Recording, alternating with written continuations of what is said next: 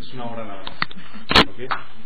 Este. Eh, otro anuncio, ya estamos en los anuncios el próximo, el próximo sábado 13, ¿es 13 o 16? No, 13, ¿verdad? 8, 7, 13. 13. El sábado 13, ¿ok? Va a haber una, una proyección, un evento con una proyección en el centro Banamex eh, para toda la iglesia del el video. Finalmente, los que preguntaban por el video, pues ya está el video. Este, se va a proyectar, se hace una sola proyección, ¿de acuerdo? Entonces, este. ¿Video de qué, perdón? ¿Perdón? ¿Video de qué? El video del evento de noviembre.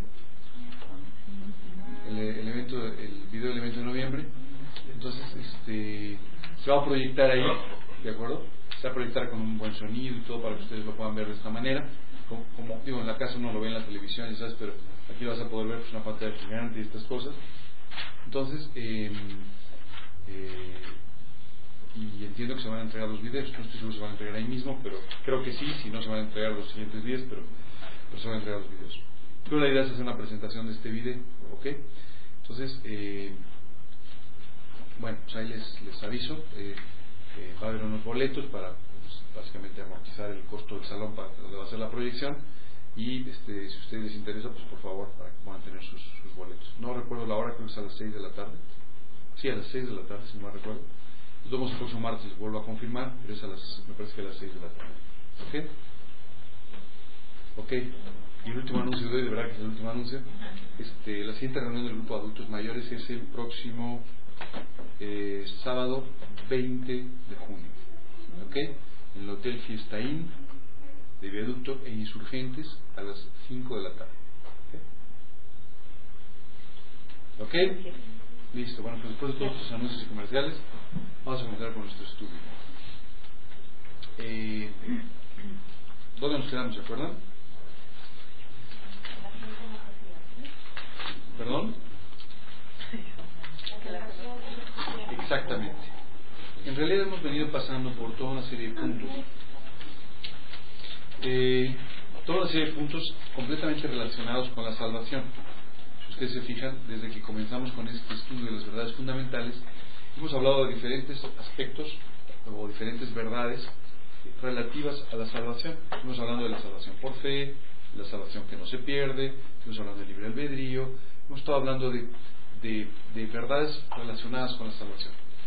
A partir del día de hoy vamos a empezar a hablar de otro bloque de verdades, ¿no? de verdades, estas verdades fundamentales, relativos a lo que es la vida diaria de un creyente. ¿De acuerdo? Eh, vamos a comenzar con otro tipo de puntos. Eh, este, este punto que vamos a comenzar a estudiar, el que vamos a estudiar el día de hoy, está relacionado con eh, este título que dimos de que Dios tiene un plan para nuestras vidas. Es decir, existe un plan de parte de Dios para nuestras vidas. ¿Ok? El punto exactamente es, Dios tiene eh, el plan, oh, perdón, eh, Dios tiene un plan para nuestras vidas. Esta es, una, esta es una verdad muy importante, porque una vez que tú y yo hemos recibido al Señor Jesucristo en nuestro corazón, como nuestro Señor y Salvador personal, lo primero que sucede es que empezamos a experimentar toda una serie de frutos de este nuevo nacimiento, esta nueva vida. Y estos frutos empiezan a llevarnos realmente a vivir de una manera distinta. Literalmente lo que sucede cuando, cuando Dios eh, hace este cambio en nuestro corazón, cuando Jesucristo entra literalmente a morar en nuestro corazón, lo que sucede es que Él empieza a traer cambios en nuestra vida. Estos cambios no son necesariamente en una primera etapa cambios externos, pero sí son cambios que empiezan a reflejarse en nuestra vida. La Biblia nos habla de, de determinados frutos de este volver a nacer o de esta relación espiritual. También nos habla de gozo, paz, paciencia, benignidad, bondad, fe, mansedumbre y templanza. Si tú analizas cada una de estas cosas, en realidad son atributos que no tienen nada que ver con la, con la, con la naturaleza humana. Gozo, tú ves a la gente vivir gozosa. Bueno, si tienes alguna duda, vamos con el segundo. Paz. No, pues muy poco, ¿verdad? Vamos con el tercero, total. Paciencia. Benignidad. Ahora sí estamos en un problema. Eso no existe. ¿Sabes lo que es la benignidad? Cuando tú siempre piensas bien de los demás o piensas bien de las circunstancias. No, pues en este ya caímos todos. O sea, desde el primero, pero bueno, si tú crees que algún. No, pues en este ya tropezamos. Bueno, si crees que es la. Bueno, pues el siguiente es bondad. ¿Sabes qué es la bondad? No el pensar bien, pero el actuar bien. ¿De acuerdo? Benignidad, bondad, fe. Tratamos otro problema. Mansedumbre. ¿Has oído hablar de la mansedumbre? ¿Sabes lo que es la mansedumbre? La mansedumbre significa que antes de cualquier tipo de reacción, siempre buscas a Dios primero, antes de reaccionar tú. Está bien, está bien, no se preocupen. No es un examen, afortunadamente, porque además ninguno lo pasamos. No hay uno solo, un solo punto de estos que pasáramos, así que no se preocupen. Y después habla de templanza. Dice, y termina diciendo, contra tales cosas no hay ley. En realidad, estos son los frutos de que el Espíritu Santo esté trabajando en nuestro corazón. Y esto es realmente parte del carácter de Dios. Si tú analizas a Dios, Dios es así. Dios, sí es benigno para con nosotros. Dios sí es bondadoso para con nosotros. Dios sí es amoroso con nosotros. O sea, Dios sí cumple con todo. La única forma en la que tú y yo podemos disfrutar de estos frutos es cuando tenemos una relación personal con Él. Al tener esta relación personal con Él, parte de su naturaleza empieza a impregnar la nuestra y empieza a llevarnos a vivir de una manera distinta. Yo recuerdo que cuando recibí a Cristo, yo no sabía estas cosas. La verdad es que yo no sabía que había frutos de moda, no sabía nada de eso. Yo lo único que sabía es que yo estaba muy gozoso. Es más, ni siquiera usaba la palabra gozoso. Yo solo decía, me siento muy contento. Recuerdo que incluso una persona se acercó conmigo y me dijo, oye, estoy sorprendida, me decía esta amiga, porque te he visto en situaciones, cuando yo recibí a Cristo en ese momento enfrentaba varios problemas, me dijo, hoy te estoy viendo en problemas y te estoy viendo contento cuando antes no lo estabas, aunque no tuvieras problemas. Le dije, mira, yo no sé explicarte, lo único que sé es que esto tiene que ver con Dios. O sea, ¿por qué? ¿Cómo? Pues, ¿Quién sabe? ¿No? Un año después esta chica me buscó y me dijo, oye, pues sin problemas y sin problemas te sigo viendo gozoso y te sigo viendo bien. Y eso me permitió compartirle el Cristo y ella tomó una decisión por, por el Señor pero no por mí, sino porque estaba empezando a ver el reflejo, ella me conocía bien, y estaba empezando a ver el reflejo de alguien que no tenía nada que ver conmigo, y que era Jesucristo en mi vida. Estos, estos frutos son probablemente lo primero que a ti te sorprende. De repente dices, caray, ¿por qué no reaccioné de esta manera? Caray, ¿por qué estoy gozoso si las cosas no están como para eso? ¿No? ¿Por qué? empieza a sorprenderte porque este es un cambio que viene en forma natural, en forma automática, sin que tú hagas absolutamente nada. Cuando tú recibiste a Cristo, no hiciste nada. Empezaron a suceder estas cosas sin ti. Pero a partir de ahí, en la medida en la que tú empezaste a cultivar tu relación con Dios, estos frutos empezaron a crecer en nuestra vida. ¿Es posible seguir creciendo en esto? Eternamente.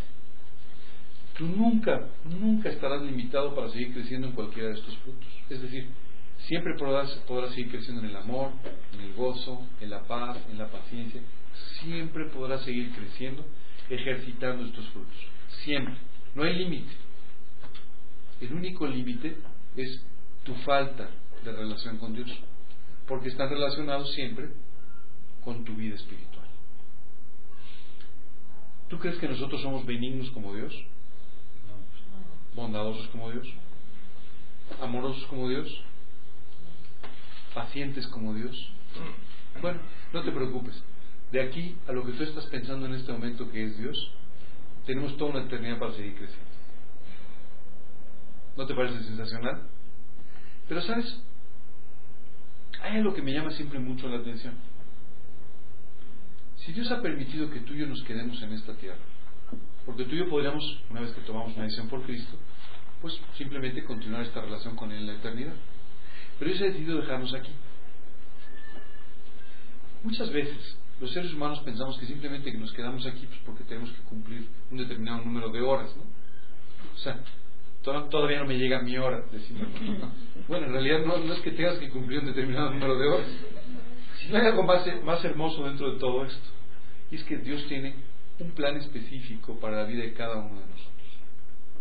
Recuerden que hace dos estudios, o dos principios, no sé si fueron dos estudios, pero dos verdades, hablamos de estas palabras de predestinados, elegidos, etc.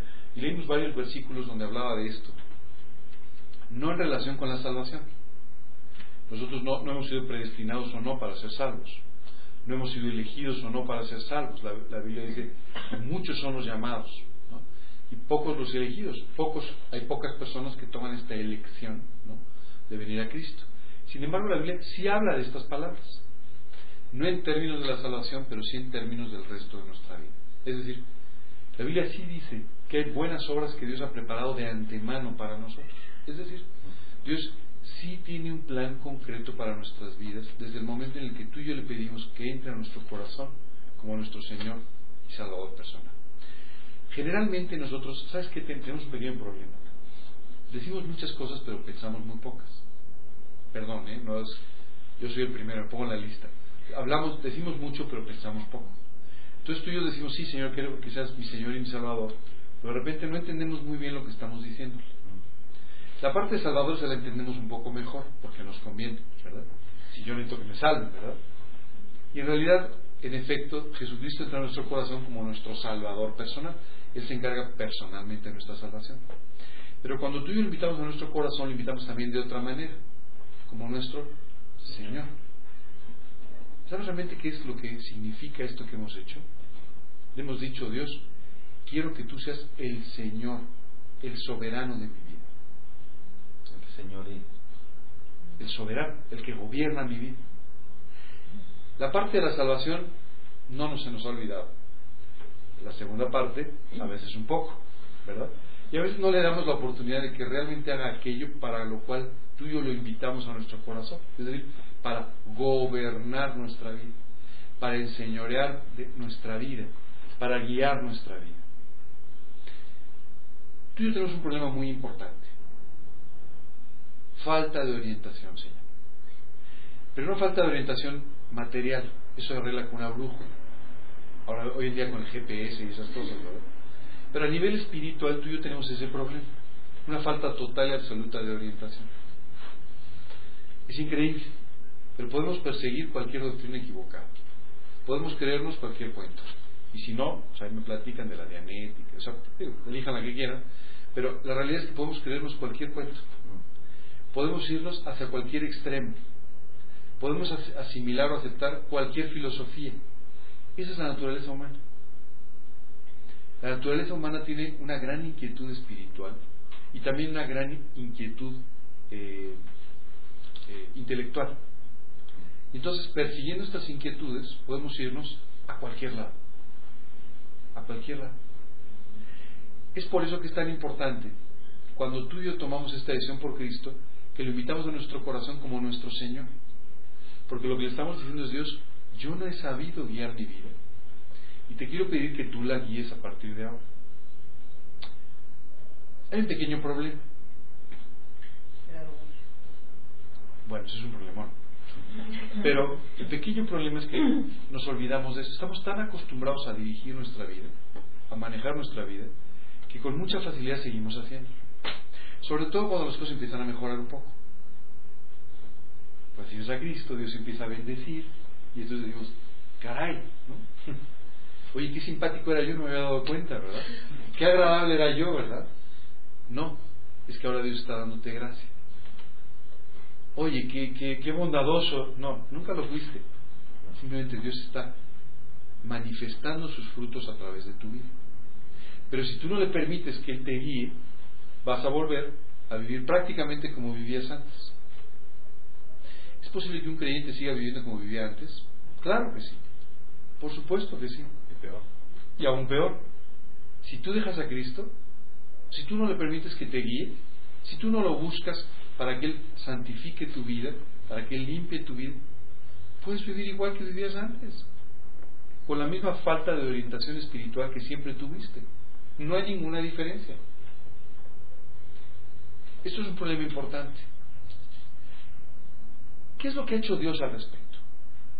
Quiero decirte varias cosas. La primera es, cuando Jesucristo murió en la cruz del Calvario, no lo hizo para exigirte que le sigas. Lo hizo para liberarte del pecado y para de esta manera darte una eternidad a su lado. Pero no te exige que le sigas, aunque te invita a que lo hagas. ¿Sabes por qué te invita pero no te exige? Sigue respetando tu, tu libertad, tu libre albedrío para tomar la decisión que tú quieras. Sin embargo, te invita a que hagas aquello que es lo único en lo cual tú vas a poder ser feliz. ¿Tú fuiste feliz antes de conocer a Cristo? Tampoco lo vas a hacer ahora si no lo sigues. Por eso es que Jesucristo te invita una y otra vez en su palabra a que tú lo sigas. Cuando tú y yo seguimos a Cristo, no estamos haciéndole un favor a Él, nos lo estamos haciendo a nosotros. Cuando tú y yo servimos a Cristo, no le estamos haciendo un favor, nos estamos haciendo un favor nosotros mismos. Esa es la realidad. Claro, nuestro orgullo a, veces, ¿eh? esto que comentaba Laura, nuestro orgullo a veces nos hace, nos, hace jugar una mala nos juega una mala pasada, ¿verdad? Pero nos, nos empieza a hacer pensar que realmente Dios necesita de nosotros. No es así. Dios no necesita de nosotros. Nunca ha necesitado del ser humano. Nosotros somos los que necesitamos en forma total y absoluta de Jesucristo. ¿Qué es lo que Dios ha hecho? Lo que Dios se ha hecho es, ha pensado en un plan completo para tu vida desde el día que tú lo conoces. ¿Y cómo es que se le ha ocurrido un plan? Bueno, lo que él ha pensado es, ¿cómo voy a hacer que esta persona sea totalmente feliz hasta la eternidad? Bueno, hay ciertas cosas que la Biblia nos enseña que nos hacen felices. El vivir para Él, el servirle, el ganar las almas, el pasar tiempo en su palabra, el pasar tiempo en la oración, ¿Verdad? ¿Sabes qué le ha hecho? Todo un proyecto de tu vida para mantenerte en esta situación. Cada cosa que Dios ha planeado para nuestras vidas, cada cosa tiene el objetivo de hacerte feliz, que le sirvas, que pases tiempo con Él, que le escuches a través de su palabra, que lo disfrutes a través de la oración. Eso es lo que Él pretende a través de este plan. Por supuesto, cada ser humano es diferente, no es te has dado cuenta, pero somos muy distintos. Muy distintos. Me llama mucho la atención cuando yo veo ese causal de divorcio de diferencias irreconciliables. Digo, pues que hay algunas diferencias conciliables, pues, somos muy diferentes y aparte siempre vemos al al lado peor, ¿no? O sea, nunca estamos dispuestos a aceptar lo que dice el otro, ¿no? Siempre, si él dice blanco, yo digo negro, y si es azul, pues es amarillo, y y si estás de acuerdo en el color, pues no, estás, no estarás de acuerdo en algo más. Lo que te quiero decir es que somos tremendamente diferentes. Pero Dios nos creó de esta manera, para que seamos muy diferentes. Todos somos muy diferentes. ¿Sabes qué es lo maravilloso? Dios nos trata a, uno, a cada uno conforme a nuestra propia diferencia, aunque los principios siempre son los mismos. Los frutos siempre son los mismos y el objetivo de Dios siempre es el mismo. ¿Cierto? No crees que Dios quiera hacer feliz a uno e infeliz al otro. No. Dios tiene el mismo propósito. Él le dice que Dios tiene propósitos de paz y no de mal para darnos el fin que esperamos. ¿Sabes qué es interesante? A pesar de que todos somos tan diferentes, todos tenemos el mismo fin. Todos deseamos el mismo fin. ¿No? Todos deseamos ser felices. No importa si te gusta el azul y el otro el verde. Los dos quieren ser felices. Pero eso sí, No sabemos cómo. Por eso Dios ha planeado completamente cómo puede ser nuestra vida desde el día que lo conocemos hasta el día que partimos a la eternidad. Pero tú puedes decidir vivir en ese plan o no. Qué riesgo, ¿no? Por eso una y otra vez Dios te invita a que tú vivas dentro de su voluntad, del plan que tiene preparado para nuestras vidas. ¿Qué incluye ese plan? Cada pequeño detalle de nuestra vida está incluido dentro de ese plan. Todo, todo lo que nos pasa, todo lo que sucede, todo lo que está a nuestro alrededor, todo es parte de este plan maravilloso, de parte de Dios, para llevarnos a crecer en nuestra relación con Él, hasta, como dice la Biblia, llevarnos a la estatura de un varón perfecto similar a Cristo. ¿No te parece sensacional? Pero ¿sabes qué es lo más increíble? No hay dos planes iguales. no hay dos planes iguales. Cada plan es diferente, aunque todos están entrelazados. El plan para tu vida incluyó conocer a la persona que está sentada a tu lado. Los planes están entrelazados. Es increíble, es difícil a veces saber por qué. Pero Dios sabe lo que está haciendo. Desde su panorámica de un gran tablero, en el que Él conoce la vida de todas las personas, en el que Él conoce los corazones de todas las personas, Él sabe cómo manejar cada una de nuestras vidas. ¿Qué sucede cuando tú y yo estamos viviendo fuera del plan de Dios, fuera de su voluntad? Bueno, perdemos la gran oportunidad de que Él pueda continuar con este trabajo maravilloso, de hacernos crecer, de hacernos felices y de ser útiles en sus manos. No es ninguna casualidad. Cuando tú pasas al lado de alguien, ¿no? no estás pasando a su lado porque sí, sino porque Dios planeó esto de antemano con un propósito concreto en tu vida y en la vida de la persona. Todo el tiempo. A mí me llama la atención cuando la gente dice, caray, es que qué mala suerte he tenido de trabajar aquí, de hacer esto, de conocer esta persona, de, ¿sabes? Esa es tu óptica. La óptica de Dios es que cada uno de esos movimientos, personas, instantes, situaciones, todo ello fue preparado dentro de un gran plan maestro para tu propia. ¿Qué sucede cuando tú y yo no vivimos en ese plan? Bueno, desaprovechamos esta gran oportunidad y además dejamos de disfrutar aquello en lo que Dios sin duda nos haría felices. Recordando a este, a este misionero de tantos años, no hay mejor lugar para estar que la voluntad de Dios. No importa dónde estés, el mejor lugar es la voluntad de Dios. Me gustaría que buscáramos un, un versículo, es el Salmo 143, 10. Nos va a ilustrar un poquito todo esto de lo que estamos hablando.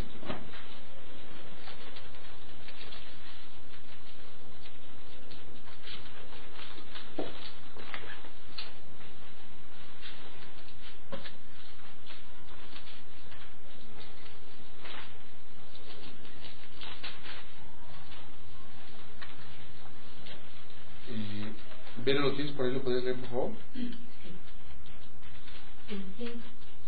Enséñame a hacer tu voluntad, porque tú eres mi Dios. Tu buen espíritu me guíe a tierra de rectitud. Así oraba David. Enséñame, oh Dios, a hacer tu voluntad. Guíame dentro de tu voluntad, decía David. David sabía primero de esta promesa, ¿no? de un plan, de un proyecto de parte de Dios, y le decía a Dios, no me dejes desviarme de esto. O sea, yo quiero vivir ahí. Quiero vivir dentro de tu plan para mi vida. ¿Sabes qué es impresionante? De repente nuestra miopía espiritual no nos permite ver las cosas como son. Entonces siempre el plan del vecino es mejor que el nuestro. ¿No? No, qué, suerte tiene esta persona que Dios lo usó de esa manera. ¿Sabes? Dios tiene la mejor forma para usarte, sabiendo quién eres, cómo eres, cómo vives. Él sabe cómo usarte. Él sabe dónde ponerte y cómo manejarte. Así es que no te preocupes, no hay mejor plan para tu vida que el tuyo. No existe otro mejor. Y a unos, para unos Dios tendrá planeado el que prediquen, para otros el que les sirvan en otro país, para otros el que vivan de otra manera. Pero cada detalle de esas vidas estará relacionado con su plan, con su proyecto de nuestra vida. Para David esto era muy claro, pero seguramente el mejor ejemplo del plan para nuestras vidas, ¿sabes cuál es? El de Jesucristo. Desde el día que Jesús nació, todo estaba planeado, ¿te das cuenta? Todo.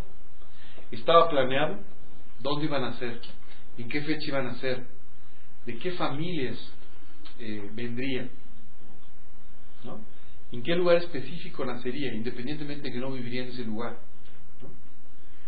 ¿Sabes? Es increíble la cantidad de profecías que se cumplieron en la vida de Jesucristo solamente el día que nació. Y de ahí, cada día de su vida. ¿Te acuerdas lo que decía? Había veces que decía algo y decía, para que se cumpla como está escrito. Para que se cumpla ese plan que había sido escrito de antemano por Dios para su vida. ¿Sabes qué es increíble? En las puertas de su sacrificio en el Calvario, él oraba diciendo, Dios mío, si es posible. Que pase de mí este trago amargo. Decía, pero no sea mi voluntad, sino la tuya. Que sea todo conforme a tu plan. Y si no es posible que sea como yo quiero, no importa, que se cumpla tu voluntad, que se cumpla tu plan hasta el final.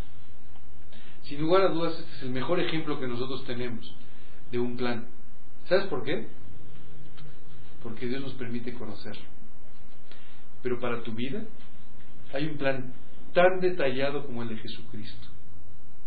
Hay una diferencia importante. Como Jesucristo era, es el Mesías, todos los detalles del plan nos fueron revelados para que tú y yo pudiésemos saber quién era los detalles del plan de Dios para tu vida no han sido revelados. ¿No? No sé tú, pero yo todavía no, he recibido ningún email donde me diga cuándo voy a vivir los, cómo voy a vivir los próximos 20 años de mi vida. Oye, pero si Dios tiene un plan, ¿por qué no nos lo revela desde un principio? ¿No? Sería interesante, ¿no? El día que tú recibes a Cristo recibirías un manual, ¿no? Mira, el 28 de mayo sería interesante, conocerías el futuro. ¿Sabes qué sucedería si tú y yo supiésemos el plan de Dios? No, lo echaremos a perder porque dejaremos de depender de Él. El plan de Dios, su voluntad, ha sido estructurada, pensada por Dios de tal manera que tú y yo tenemos que vivir todos los días dependiendo de Él para conocerlo. Así como David todos los días orando, Señor, guíame dentro de tu plan, guíame dentro de tu voluntad, guíame qué es lo que tengo que hacer, enséñame cuál es el camino correcto dentro de tu voluntad. Y esto, no, y esto permite que tú y yo vivamos siempre en la necesaria dependencia que tenemos de Dios. Siempre. Si tú y yo lo supiésemos de antemano, ¿sabes qué pasaría?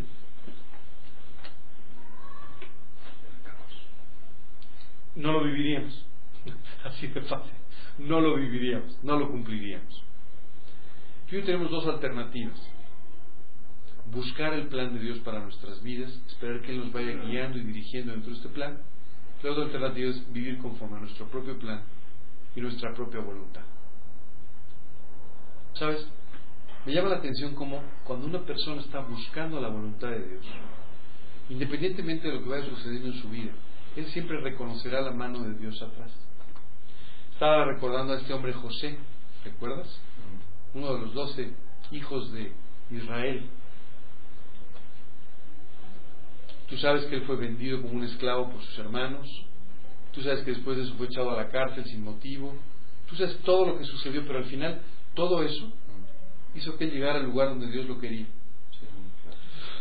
Como el primer ministro de la nación más poderosa de la tierra, de Egipto. Pero además, ¿sabes qué es increíble?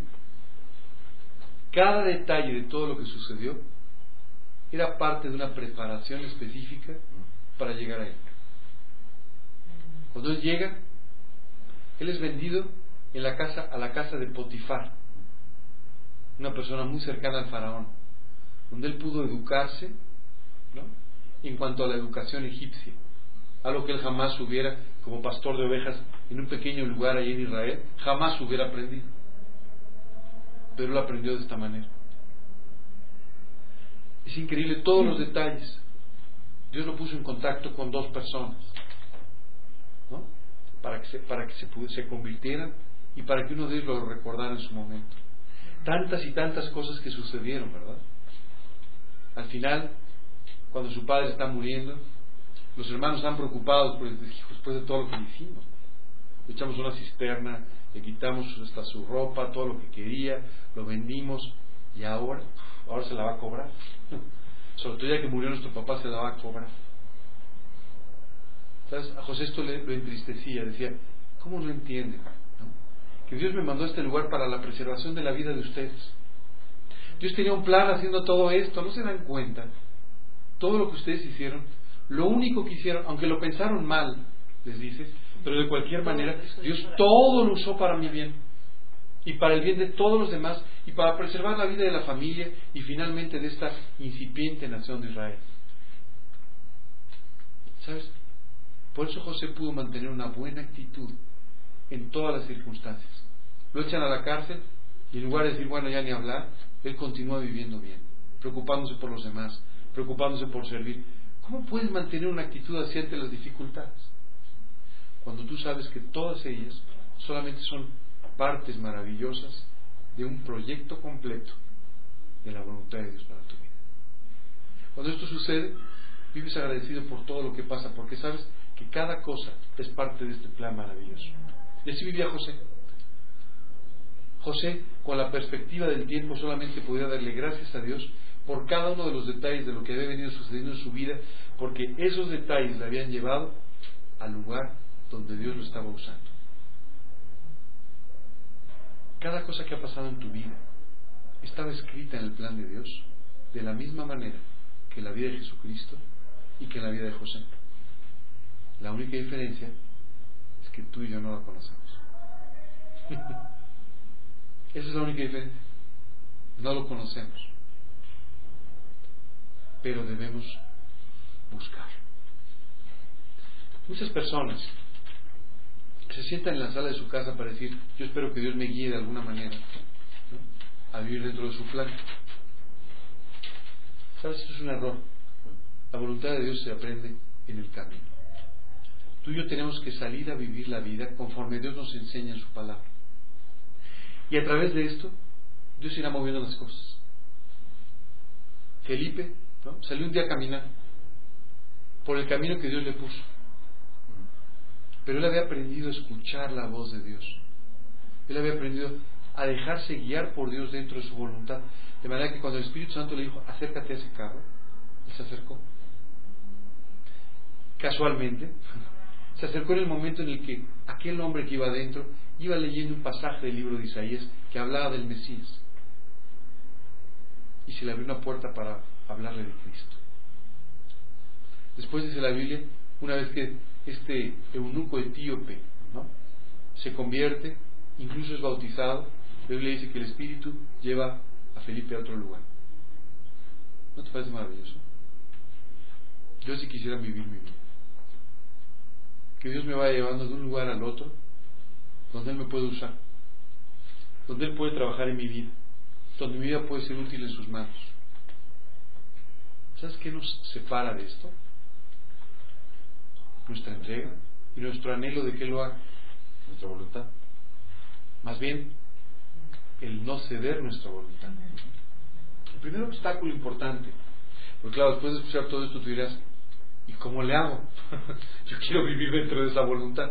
Bueno, hay un par de cosas que yo tenemos que hacer para poder encontrar la voluntad de Dios. Y justamente la primera de ellas es morir a nuestra propia voluntad. Uno de los grandes problemas de los creyentes es que vivimos siempre en una dualidad. ¿Voy a vivir dentro de mi voluntad o dentro de la suya? Y muchas veces esta dualidad no nos permite vivir como quisiéramos. Hubo un hombre hace muchos años llamado Josué que amonestaba al pueblo de Israel diciéndole, ¿hasta cuándo claudicaréis entre dos pensamientos? Y esta noche yo te diría, ¿hasta cuándo tú y yo vamos a claudicar entre dos pensamientos? Si Dios realmente es Dios y tiene un plan para nuestras vidas, ¿por qué no lo sigues? ¿Por qué no le cedes tu voluntad? ¿Dudas que es el mejor plan que puede existir para tu vida? O sea, simplemente Dios envió a Jesucristo para morir por tu salvación. ¿No es esto lo mejor que te pudo pasar? ¿Tú crees que después de eso se equivocó con la segunda etapa? Por supuesto que no. Dios no se ha equivocado con la segunda etapa. La segunda etapa es solamente la segunda parte de este plan maravilloso para tu vida. De modo que hasta dónde vas a claudicar entre dos pensamientos, hasta qué momento vas a estar luchando entre tu voluntad y la voluntad de Dios. El primer problema para que tú y yo podamos conocer la voluntad de Dios es nuestra propia voluntad. Tenemos que morir a nuestra propia voluntad. Tenemos que ceder nuestra propia voluntad para que Dios nos guíe en la suya. Dice la escritura, si el grano de trigo no cae a tierra y muere, queda solo, pero si muere, entonces lleva mucho fruto. Una y otra vez la Biblia nos enseña este principio que pareciera ser tan contradictorio. Para vivir hay que morir. Para vivir para Cristo hay que morir a nosotros mismos para vivir en su voluntad. Tú y yo tenemos que morir a la nuestra. Si nosotros no hacemos esto, nunca podremos disfrutar de su voluntad. ¿Sabes? Ahorita les, doy, ahorita les doy, les doy las referencias. ¿Sabes? En realidad, lo único que tú y yo podemos hacer para vivir es ceder nuestra vida para que Él viva su vida en la nuestra. Hace poco escuchaba una persona que hablaba, eh, haciendo referencia a todo esto, decía que alguna vez Dios soñó morir en la forma en la que murió en la cruz. Y ese sueño se convirtió en un sueño de vida para nosotros. Así es. Él murió en la cruz para que tú y yo vivamos. Nosotros tenemos que morir para poder vivir la vida que Él diseñó en nosotros. De otra manera, nunca, nunca podremos vivir en su voluntad, porque seremos luchando con la nuestra. Ese es el primer obstáculo importante si es que tú quieres conocer la voluntad de Dios para tu vida. Segundo obstáculo muy importante que tú y yo enfrentamos para conocer la voluntad de Dios es nuestra falta de entrega, nuestra falta de una profundidad en nuestra relación con Dios. Yo he escuchado a muchas personas que quieren conocer la voluntad de Dios porque quieren vivir en el lugar de la bendición, pero sin Cristo. Esto no es posible. La voluntad de Dios para tu vida fue diseñada para que la vivas con Él. Como el cielo fue diseñado para que lo vivamos con Él. Si Dios no estuviera en el cielo, no lo sería. Si Dios no fuese parte de, nuestra, de su voluntad para nuestras vidas, simplemente esa voluntad no tendría ningún sentido. Tú y yo necesitamos una relación profunda con el Señor. Porque de otra manera tú podrías vivir los eventos que Dios tiene en su plan, en su voluntad, pero serían completamente inútiles para ti. Completamente inútiles. De manera que este es el segundo obstáculo muy importante. El tercer obstáculo muy importante son nuestros propios afectos personales. ¿Recuerdas lo que decía Jesús? Si alguno, si alguno quiere venir en pos de mí, niéguese a sí mismo y sígame. En otra oportunidad dijo, el que no, no me ama más que a su, a su, a su madre, a sus hermanos, no puede ser mi. No puede. Simplemente no puede ser mi discípulo. ¿Esto quiere decir que nosotros no debemos amar a nuestras familias? No. Esto quiere decir que mientras nuestros afectos personales, mientras nuestras propias ideas, nuestras propias intenciones se interpongan entre el plan que Dios tiene para nuestras vidas y nosotros mismos, no podemos vivir. Hace mucho tiempo leía un pasaje que me llamó mucho la atención. Hablaba sobre un hombre llamado Abraham. ¿Te acuerdas de él? ¿Sí? ¿Te suena conocido? Tú sabes que Dios tenía un plan importante para la vida de Abraham, ¿cierto? La primera, la primera parte de ese plan era darle una tierra para que viviera. El Israel actual, una tierra para, su, para la nación que él iba a formar a raíz de Abraham. El otro era darle una descendencia que se convirtiese en una gran nación. Tú sabes, él vivía en una ciudad llamada Ur, Ur de los Caldeos. Tú sabes que él tardó en salir de Ur. ¿Sabes por qué tardó? Por sus afectos personales. Tenía un papá que se llamaba Tare. ¿Sabes qué significa Tare? La palabra Tare. Lo que nosotros traduciríamos en español como Tara. Es decir, carga. Se llamaba su papá. En realidad, este me representó una carga para Abraham. Él no podía salir porque él no quería dejar a su papá. Así es que él no podía salir a cumplir la voluntad de Dios. Hasta que murió Taré, Abraham decidió salir.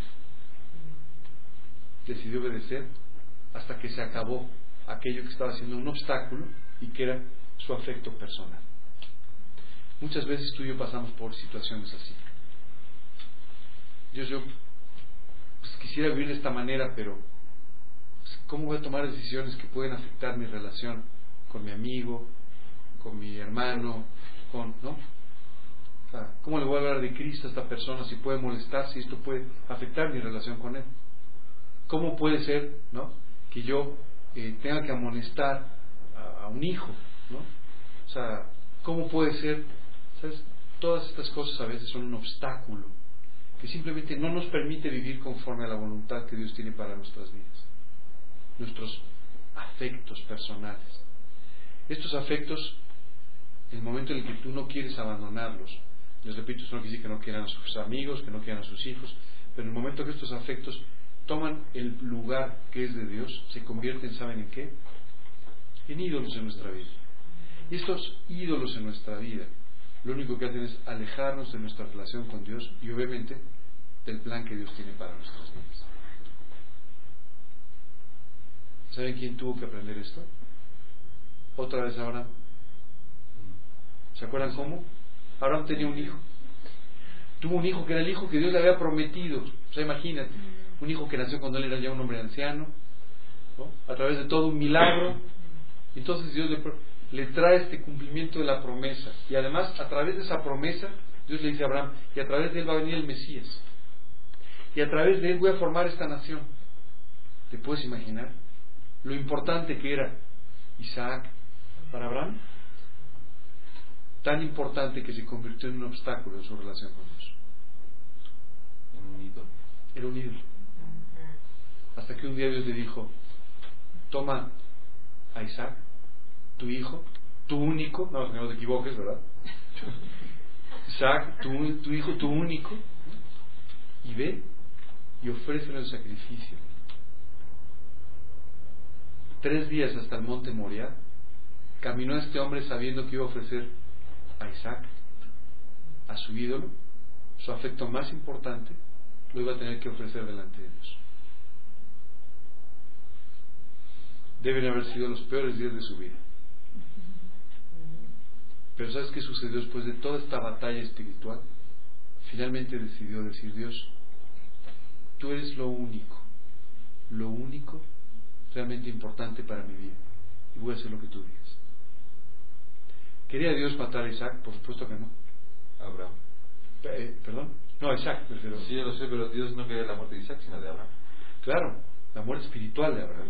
Pero él no quería que muriera Isaac. Él no quería ¿no? Este, afectar incluso al hijo que él mismo le había prometido. Lo que él quería era el corazón de Abraham. Dios quiere tu corazón. Esta es la forma que tú puedas vivir en su voluntad. Y muchas veces no lo tiene hay ciertos afectos, incluso ciertos ídolos, que se interponen entre nuestra vida y la voluntad de Dios.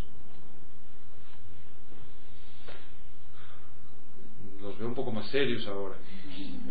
Este es un tema un poco más delicado, ¿verdad que sí? Te digo una cosa, todo aquello que no entregamos nos hace sufrir. Todo aquello que no le dejamos a Dios nos hace sufrir. De manera que no te preocupes por perder estos afectos. En realidad lo que vas a hacer es ganarlos para siempre. vas a dejar de sufrir por ellos. ¿Te puedes imaginar? A la luz de lo que sabemos hoy de la relación entre Abraham e Isaac, Isaac debe haber sido un problema para Abraham. No, que no salga el sol no vaya a ser, ¿no? que no le pase esto, o sea, imagínate, ¿no? Digo, viendo cómo era, lo va a haber cuidado permanentemente, ¿no? Te aseguro que ese día Abraham dejó de sufrir. Se dio cuenta de que la vida de Isaac, la de Abraham y todo lo demás estaba en las manos de Dios. Así que dejó de sufrir. Muchas veces hay relaciones que nos hacen sufrir porque no las entregamos. Tenemos que entregar a nuestros hijos, tenemos que entregar a nuestros esposos, tenemos que entregar a nuestros padres, tenemos que entregar a nuestros amigos. ¿Sí? Esto va a permitir que tú y yo podamos vivir en su voluntad, pero también va a permitir que tú y yo podamos realmente eh, tener una relación correcta y buena con todas estas personas que nos rodean y a los que amamos. Oye, ¿y esto hizo que Abraham perdiera una parte del plan de Dios para su vida? ¿Por estar esperando en Luna? Eh, ¿Verdad que sí? Yo sabía que alguien estaría pensando en esto. ¿Perdió entonces a una parte del plan de Dios para su vida? ¿No? ¿Por qué situación? Por salir tarde de Ur. Pues sí, ¿no? Ah, Algo. algo, pero Dios puede restaurar. Puede restaurar, pero lo perdido lo perdiste. Pero la, la verdad, la respuesta a esa pregunta no la tengo. No tengo la menor idea. no lo sé. Y tú y yo tampoco lo podemos saber porque no sabemos el plan para la vida de otra persona. El único plan que conocemos con detalle es el de Jesucristo. Y jamás- que cuando dejas de vivir para Cristo, se borra el plan, ese pedazo de tu vida, el plan que Dios tenía para tu vida, ¿o no? No es que se borre. O- o- Simplemente hay cosas que ya no sucedieron. Que Dios tenía para tu vida dentro de este plan y que ya no sucedieron en tu vida. ¿Qué hiciste tú? Ahora, muchas veces uno dice, bueno, pues si ya me salí, ya perdí estas cosas, bueno, no sigas perdiendo adelante. Es decir, este, no te preocupes, el plan continúa. Eso fue lo que le pasó a Abraham, ¿no? Exactamente. Y si y perdió algo de tiempo, tal vez. Lo único que sí te quiero decir es, Llegó a los 100 años. ¿no? y tuvo al hijo que debía tener, así es que lo que sí sabemos es que la mayor parte del plan se cumplió. Ahora, si tú y yo hemos perdido dos días, o dos meses o dos años, no lo sé. Lo que sí sé es que para este minuto en adelante, el plan continúa. Así es que tú y yo debemos continuar viviendo dentro de este plan. Y además, si tú te sales, en ese tiempo Dios siempre te va a estar llevando a su plan. Sí, aunque obviamente habrá pérdidas. Claro. O sea, algún día tú y yo vamos a tener que llegar a un lugar que se llama el Tribunal de Cristo. No se asusten. No vamos a ser juzgados. Tú y yo no vamos a ser juzgados porque Jesucristo fue juzgado en nuestro lugar ya. Nosotros aceptamos el pago que Él hizo como una sentencia de ese juicio. Entonces ya no vamos a tener que ser juzgados. Para eso va a haber un juicio para aquellos que no aceptaron la salvación de Jesucristo. Pero la Biblia sí nos habla de un lugar llamado Tribunal de Cristo. Este es un lugar maravilloso porque tú y yo vamos a ir a recibir recompensas nada más. Es en serio.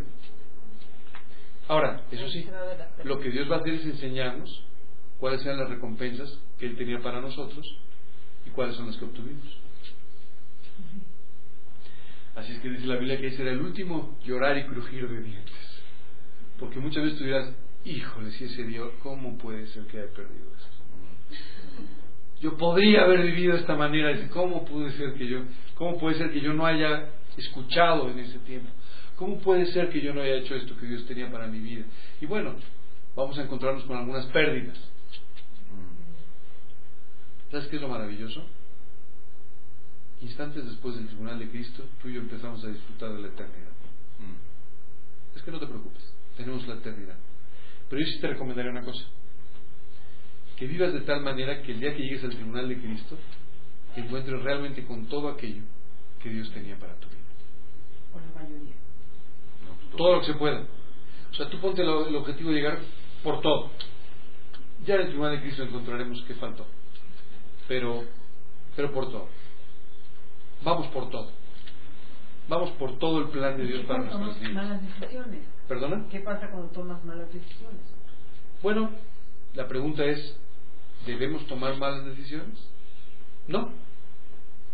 ¿Podemos entonces hacer algo para que Dios nos guíe dentro de su, de su voluntad? Claro, esa es la segunda parte de nuestro estudio, eso es de lo que vamos a hablar ahora. ¿Qué hacer?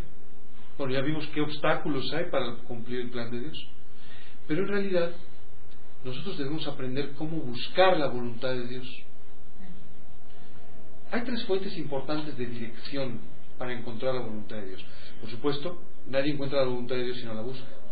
Es decir, tú y yo tenemos que vivir para Cristo y buscar vivir dentro de su voluntad. Pero muchas veces tú y yo nos enfrentamos a decisiones que no sabemos, no sabemos cuál tomar. No sé si les pasa. A mí pasa como tres o cuatro veces al día, ¿verdad? Que la verdad no sé qué decidir. No sé qué hacer. ¿Sabes? Todos los días tú y yo estamos tomando pequeñas decisiones. Lo, lo impresionante de esto es que siempre pensamos en las grandes decisiones de la vida. ¿no? Con quién vamos a casar, dónde vamos a trabajar y dónde vamos a vivir y ya sabes, cosas así, grandes decisiones de nuestra vida. Pero generalmente lo que sucede es que tú y yo nos acostumbramos a no tomar las pequeñas decisiones de nuestra vida buscando la voluntad de Dios. Bueno, ¿qué hacer para encontrar la voluntad de Dios? ¿Qué fuentes de dirección podemos tener para poder conocer la voluntad de Dios? Yo te diría, la primera fuente importante de dirección es la palabra de Dios. Si hay algo que va en contra de lo que la palabra de Dios enseña, obviamente no es parte del plan de Dios. O sea, Dios nunca te va, a llevar, te va a llevar a vivir en contra de sus principios. Así que esta es seguramente la primera fuente de, de dirección, el primer filtro. Hoy tengo que, tomar una, tengo que tomar una decisión y tengo tres alternativas. ¿Alguna de ellas contradice lo que dice la Biblia? Una, bueno, pues entonces esa evidentemente no tiene nada que ver con la voluntad de Dios. No tiene nada que ver con el plan de Dios, de Dios para tu vida. Pero ¿qué sucede cuando tienes dos o tres y todas ellas están en sincronía con lo que dice la palabra de Dios? Necesitamos otro filtro. Necesitamos una segunda, eh, eh, una segunda forma de discernir dónde está la voluntad de Dios. ¿Y esa cuál es? La oración. Tenemos que empezar a orar para que sea Dios el que nos guíe concretamente dentro de su voluntad. Claro, a todos nos encantaría otra vez recibir un fax del cielo. La buena es la B. ¿Verdad que sí? Pero no es así. ¿Qué tenemos que hacer tú y yo? Lo que tú y yo tenemos que hacer es orar pidiéndole a Dios que nos guíe dentro de su voluntad. Muchas veces tú y yo empezamos a recurrir a las circunstancias de forma inmediata. Quiero decir que las circunstancias son la tercera fuente de dirección. Sin embargo, las circunstancias solamente deben servir para confirmar la voluntad de Dios. Por ejemplo, Gedeón le pidió a Dios que mojara un vellón o que secara un vellón para, a través de estas circunstancias, entender claramente, que Dios confirmara claramente cuál era su voluntad sobre un tema específico. Pero recuerda que las circunstancias solamente confirmarán lo que Dios te está guiando a hacer. Pero tú y yo tenemos que aprender a escuchar a Dios, a dejar que Él nos guíe dentro de su voluntad. ¿Y esto cómo sucede? ¿Alguno de ustedes tiene una idea de cómo esto sucede? ¿Sí? Hay una voz en tu interior que te no hagas El Espíritu Santo te guía, ¿no? ¿Y cómo te guía el Espíritu Santo? Efectivamente, el Espíritu Santo te va, te va a ir guiando. Con la palabra, ¿no? De varias maneras. No, la palabra fue el primer filtro. El segundo filtro es a través del trabajo, a través de orar. Dios empieza a guiarte a través de su espíritu para que tú tengas paz específicamente sobre la decisión que debes tomar o sobre aquello que debes hacer. Hay una línea un poquito delgada. Yo te diría que no es una línea, o sea, es tan delgada como tu relación con Dios. Sí, Es decir, por eso. Exacto. cuando tu relación con Dios es profunda, Exacto. cuando tú estás acostumbrado a, a escucharlo y a dejar que te guíe, poco a poco vas adiestrándote en realidad para escuchar cada vez más la, la, la, la, la- la voz de Dios. Así es. ¿Usted recuerda a un profeta que se llamaba Samuel? ¿sí? ¿Ustedes recuerdan qué pasó? Sí, siempre nos acordamos de Samuel cuando era un hombre mayor. ¿Ustedes recuerdan qué pasó con Samuel cuando era un niño? La Biblia dice que como Samuel fue un hijo de la promesa, ¿no? que nació como una promesa, su madre tomó la decisión de entregarlo, ¿no? Y ella, ella le dijo a Dios, si tú cumples esta promesa de traer un hijo, yo lo voy, a, lo voy a dedicar a ti. Y Samuel fue dedicado desde su infancia para servir al Señor. De repente un día él escuchó una voz que llamaba, que lo llamaba, en medio de la noche. Entonces se levantó y fue con Isaí, con su maestro, y le decía, oye, eh, ¿qué, qué, qué quieres? Le decía, no, yo no te he hablado, vuélvete a dormir. La segunda vez vuelve a pasar lo mismo y entonces vuelve a llegar y dice, "Ay, ¿qué es lo que quieres? No, no, no. Entonces este maestro se dio cuenta que era Dios el que le estaba hablando y le dijo, si tú vuelves a escuchar una voz, tú dile a Dios, aquí estoy, haz en mí tu voluntad, es- guíame, háblame. Y entonces Dios empezó a hablar con Samuel y le empezó a decir lo que iba a hacer. Y a partir de ese día, Dios empezó a guiar a este profeta en un ministerio muy amplio. Tuvo que empezar a educar su oído para oír. Sí. ¿Te acuerdas? Bueno, eso es lo que tú y yo tenemos que aprender a hacer. ¿Y esto cómo sucede? Bueno, viviendo muy cerca del Señor y preguntándole constantemente. Conforme Él te va guiando, cada día es más clara su dirección. Eso es lo que tú tienes que hacer. ¿Te puedes equivocar? Claro. Si no le preguntas, te vas a equivocar. Si no permites que te guíe, te vas a equivocar. Por eso es tan importante permitirle que Él guíe nuestras vidas. Que nos hable. Que nos muestre a través de darnos o no darnos paz por algo. ¿No te ha pasado alguna vez? Vas a tomar una decisión, vas a hacer algo y dices, es que no tengo ninguna paz de hacer esto. O sea, no, no puedo hacerlo. O sea, simplemente esto no puedo. Bueno, esto es el trabajo del Espíritu Santo. Acuérdate, uno de sus frutos es la paz. ¿Cierto? Dice la Biblia también que donde está el Espíritu de Dios, ahí hay libertad. ¿Verdad que sí? Bueno, esta paz, esta libertad para hacer o no las cosas, va a guiarte claramente hacia qué decisión tomar. Oye, y si no experimento ninguna paz, ninguna libertad, entonces tienes que esperar. Sí, porque dice que no añade tristeza cuando nos da algo y proviene de Dios, no añade tristeza con ella, ¿no? Nos. Sí, eh, sí, sí, realmente tendríamos que hablar un poco más de ese pasaje, pero, pero en forma concreta yo lo que te diría es, en muchas ocasiones, Dios va a tomar algo de tiempo para mostrarte su voluntad. Y esto es porque tiene que trabajar en tu corazón para enseñarte, purificarte, limpiarte, hacer lo necesario para que tú puedas seguir esta decisión a la que te va a llamar. Hay veces que te dice, espera un poco antes de que te siga guiando dentro de mi voluntad. Y cuando tú esperas, estás dentro de su voluntad.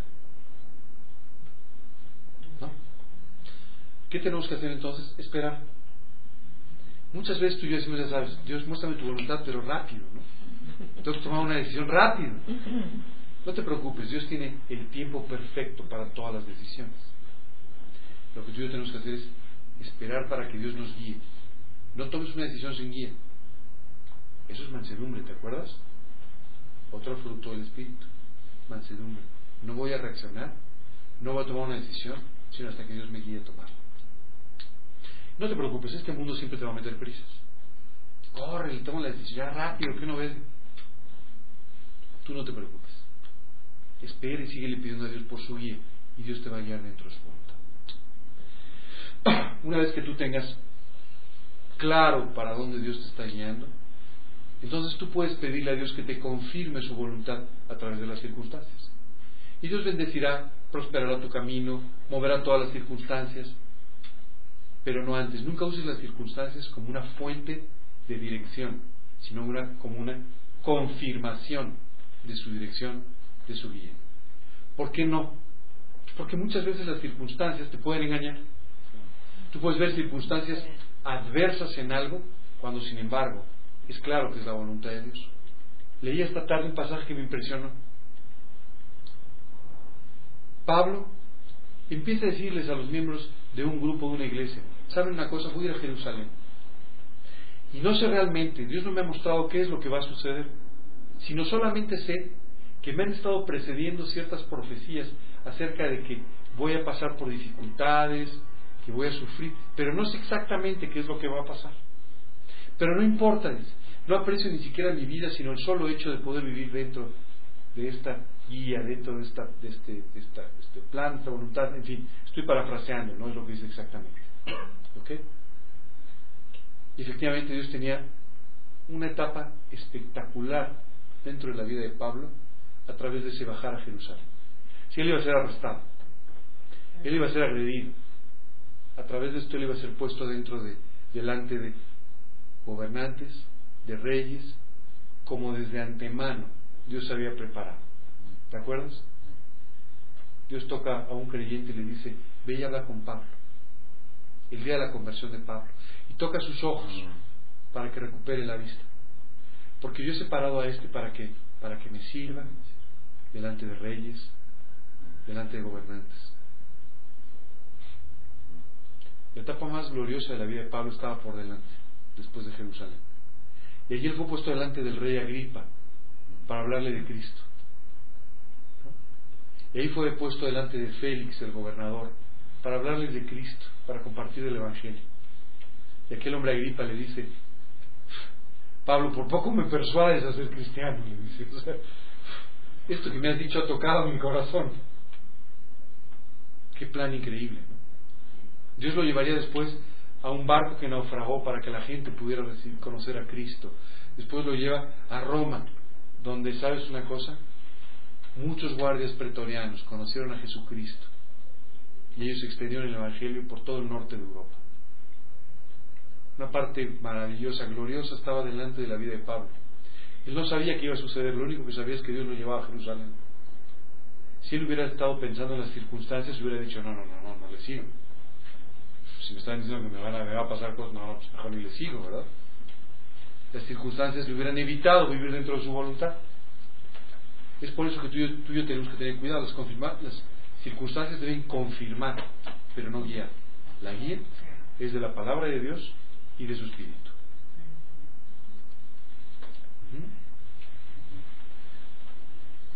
Oye, ¿cuándo termina el plan de Dios para nuestras vidas? El día que nos vamos. Ese día termina. ¿Sabes qué es impresionante? Este mismo hombre, Pablo, escribiendo una epístola decía, he terminado.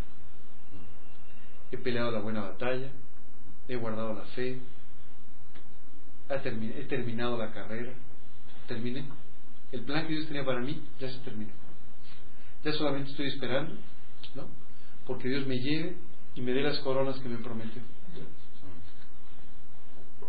Yo ya terminé. Creo que para ti, para mí sería lo mejor que nos podría pasar en la vida poder decir esto algún día. ¿no? Bueno, pues, he terminado el plan, he corrido la carrera, he peleado la buena batalla, ya. Solo me espera recibir mi recompensa. Este es el fruto de toda una vida dentro de su plan. Yo te quiero decir una cosa, no sé tú, pero yo quiero escuchar esto algún día. Escucharme a mí mismo diciendo, bueno Dios, ya estoy listo para partir. Si tú quieres escuchar estas palabras, lo que hoy en día tienes que hacer es comprometerte a vivir dentro de este plan, de esta voluntad. Empezar a orar en los términos en los que oraba David. ¿Te acuerdas del salmo que leímos?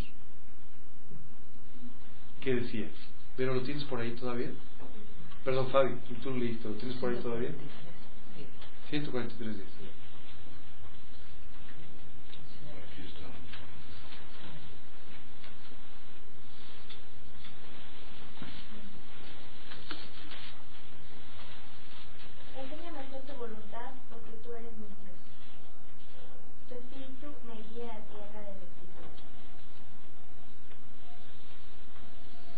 Que hacer es empezar desde el día de hoy, si es que no lo has hecho antes, orar en esos términos. Dios, guíame a vivir en tierra de rectitud. Muéstrame tu voluntad. Guíame a vivir en ella. Guíame a vivir en tu plan. No quiero vivir en otro lugar que no sea tu voluntad.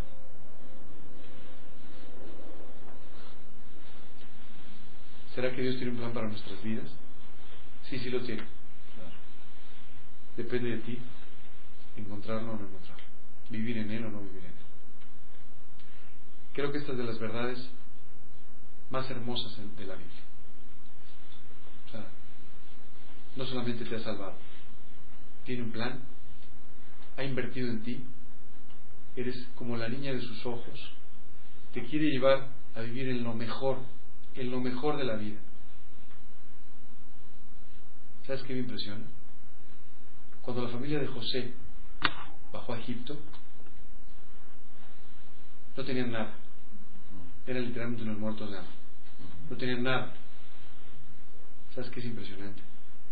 Dios los llevó al mejor lugar de Egipto, la tierra de Gosén. Tenía lo mejor para ellos dentro de su voluntad. Si no hubieran bajado, se hubieran muerto de hambre. Pero Dios tenía algo mucho más alto para ellos. ¿Sabes? Quiero decirte una cosa, no importa cómo hayas vivido hasta el día de hoy. Dios tiene cosas grandes, muy grandes. Dice la Biblia, cosas grandes y ocultas que no conocemos. Así es que, no sé tú, pero a mí me entusiasma pensar en el maravilloso plan que un Padre tan amoroso ha preparado para mi vida. El otro día veía unos sobrinos, mis sobrinos, y yo pensaba, Dios, llévalos a tus pies, que algún día te sirvan, que algún día... Yo decía, qué limitado estoy incluso para pensar lo que les conviene. Qué hermoso tener un padre que sabe lo que nos conviene y que lo tiene planeado. Los invito realmente a que empiecen a orar de esta manera y a buscar al Señor de esta manera para que lleguemos al final de la carrera todos juntos. ¿Alguna pregunta, alguna duda sobre este, sobre este principio? ¿No? Ok, pues vamos a quedar hasta aquí el día de hoy. Vamos a, a terminar con una oración. Quisiera pedirles, vamos a terminar con una oración, si hay alguna duda, la contestamos después. Y por favor, después de la oración, si alguno de ustedes tiene que irse, con toda confianza, por favor. Señor, queremos darte muchísimas gracias, Señor, por tu amor, por tu misericordia, porque tú tienes un plan maravilloso para nuestras vidas. Y Padre, muy especialmente, Dios, porque dentro de este plan, pues tú tienes contemplado, Señor, el hacernos felices, el cuidar de todos los detalles de nuestra vida, para podernos llevar de esta manera de gloria en gloria. Te pedimos, Señor, que esta noche tú nos lleves a ceder nuestra voluntad, a morir a nosotros mismos, a permitir que seas tú el que pongas tu voluntad en nuestra vida y ya no seguir viviendo la nuestra. Te pedimos esto de una forma muy especial, Dios. Realmente queremos elevar esta noche delante de ti nuestra petición de que podamos terminar nuestra carrera, llegar al final del plan que tienes para nuestra vida. Te lo pedimos, Señor, y te agradecemos profundamente por el amor que tienes por nosotros, por tus cuidados y por esta enseñanza. En el nombre de Cristo Jesús y para su gloria. Amén.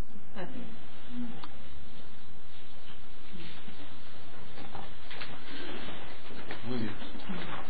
Nos vemos entonces el próximo martes.